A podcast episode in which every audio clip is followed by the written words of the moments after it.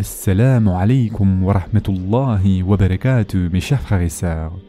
Aujourd'hui, Inch'Allah, nous allons essayer de répondre à la question du tabarruk, c'est-à-dire rechercher des bénédictions par les traces physiques du prophète sallallahu alayhi wa sallam, telles que récupérer l'eau de ses ablutions, ses cheveux et son manteau.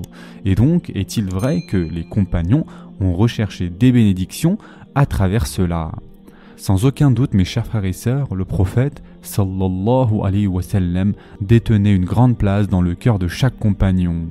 Et en effet, alors qu'il était encore polythéiste, Ebu Sufyan a déclaré Je n'ai jamais vu une personne autant aimée par ses compagnons que Mohammed. Et ceci a été rapporté dans la Sira de Ibn Hisham. Cependant, le prophète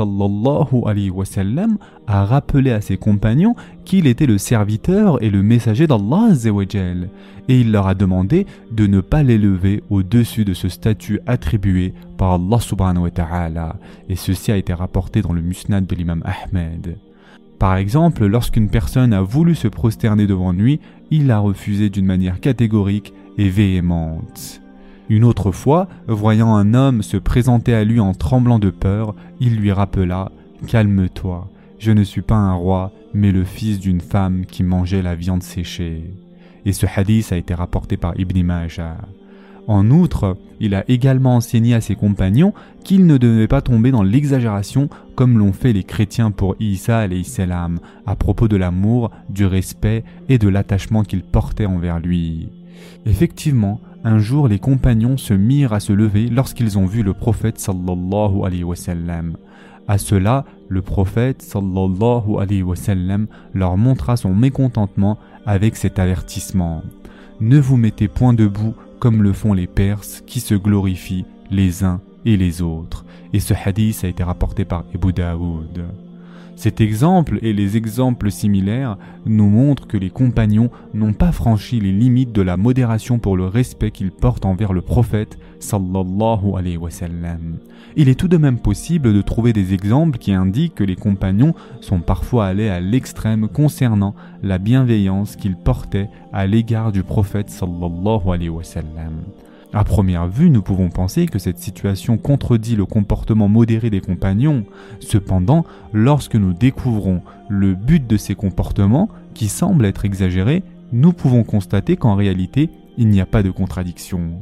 Par exemple, certains compagnons ont éprouvé un plaisir spirituel à récupérer l'eau des ablutions du prophète sallallahu alayhi wa sallam, ou à l'appliquer sur leur visage. D'autres ont essayé de garder sa mémoire spirituelle vivante en préservant un élément qui lui appartenait, comme son manteau ou une mèche de ses cheveux.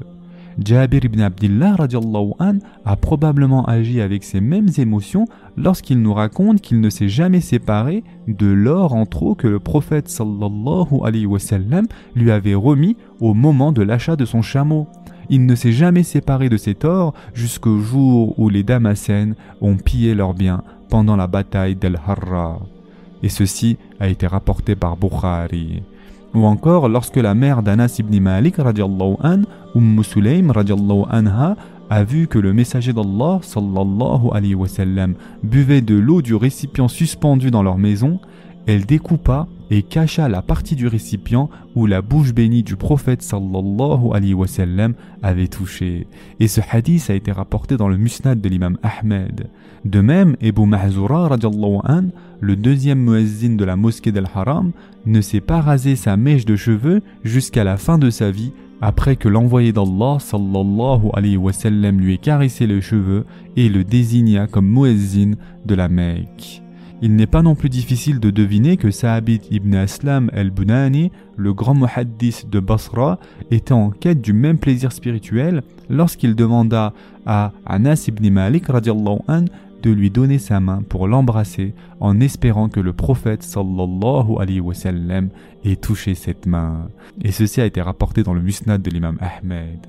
Dans les différents livres de hadith, de sira ou encore des différentes expéditions du prophète sallallahu alayhi wa sallam, de nombreux événements nous décrivent comment cet amour et ce respect pour le prophète sallallahu s'est manifesté dans la recherche des bénédictions, c'est-à-dire tabarruk par les traces physiques du prophète sallallahu alayhi wa sallam.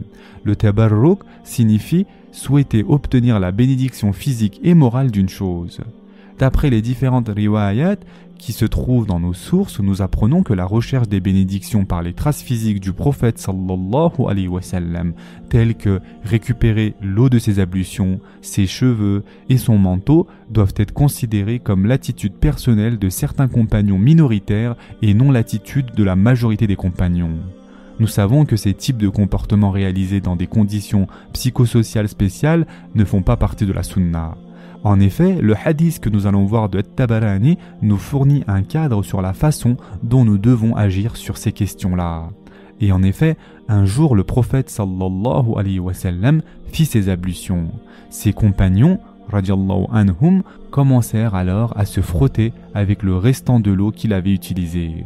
Le prophète sallallahu alayhi wa sallam leur demanda Qu'est-ce qui vous pousse à faire ceci? Ils dirent L'amour d'Allah et de son messager. Le prophète sallallahu alayhi wa sallam dit alors Celui qui désire acquérir l'amour pour Allah et son messager, ou qui veut qu'Allah et son messager l'aiment, alors qu'il dise la vérité quand il parle, qu'il restitue avec honnêteté les dépôts qui lui sont confiés et qu'il se comporte bien envers les gens de son voisinage. Et ce hadith a été rapporté par Tabarani. De cette riwaya, nous pouvons comprendre que le prophète sallallahu nous explique que l'amour porté envers lui peut être démontré en respectant les règles d'éthique qu'il a instaurées. Il existe également beaucoup de riwayat concernant le tabarruk par le biais des cheveux du prophète sallallahu alayhi wa sallam. Un exemple parmi ceux-là, le messager d'Allah sallallahu alayhi wa sallam partait souvent visiter sa propre tante ou sa tante de lait Umm Sulaym pour compatir donc le décès de son frère qui était tombé martyr lors de la bataille de Bir Lors de ses visites, Umm Sulaym anha lui préparait un lit en cuir pour qu'il puisse faire ses siestes. Lorsque le messager d'Allah sallallahu alayhi wa sallam s'endormait, Umm Sulaym anha ramassait les cheveux qui tombaient sur le coussin pour ensuite les introduire dans un flacon où se trouvait un agréable parfum. Anas ibn Malik a eu la volonté que l'on mélange donc ce récipient au parfum qui allait être utilisé pour son corps et son linceul une fois décédé. Le petit-fils d'Anas ibn Malik an, Soumama, nous rapporte qu'ils ont appliqué à la lettre la volonté de son grand-père. Et donc nous avons cité les efforts de ceux qui ont essayé de garder un objet appartenant au prophète sallallahu alayhi wa sallam pour qu'il soit un beau souvenir, nous ne pouvons passer sans mentionner ceux qui souhaitent obtenir ce manteau. Un bédouin qui eut le courage de demander le manteau qui venait tout juste d'être offert à l'envoyé d'Allah sallallahu alayhi wa sallam et qui suscita par la même occasion une réaction des compagnons, a affirmé qu'il avait demandé cela à l'envoyé d'Allah non pas pour le porter, mais pour qu'il soit son linceul quand il décédera il est rapporté que finalement le manteau fut le linceul de cette personne lorsque cette personne décéda et ce hadith a été rapporté par Bukhari. En conclusion mes chers frères et sœurs, en faisant tout cela les compagnons n'ont ni sacralisé les objets et la personne du prophète sallallahu alayhi wa sallam qu'ils aiment plus que leur vie, ni ils ont été en attente d'aide de ces objets. Il est inimaginable qu'un prophète tolère d'endommager le principe d'unité, c'est-à-dire du théouhid, à travers sa propre personnalité, alors qu'il n'apprécie même pas le fait que ses compagnons se lèvent debout par compassion et respect lorsqu'ils l'aperçoivent. En outre, il n'existe pas une riwaya qui rapporte que l'envoyé d'Allah sallallahu alayhi wa sallam affirme que l'eau de ses ablutions, ses cheveux et son manteau, ou encore un objet qui lui appartient, apportent des bénédictions. Seulement les souvenirs de ces objets qui nous ont été transmis ont une valeur symbolique. Ces reliques peuvent être considérées bénéfiques pour maintenir l'amour du prophète sallallahu alayhi wa sallam en vie et pour l'émotion et l'excitation suscitées par les croyants au moment de l'observation. Ce sera tout pour aujourd'hui. En attendant, prenez soin de vous mes chers frères et sœurs et à très prochainement, Inch'Allah.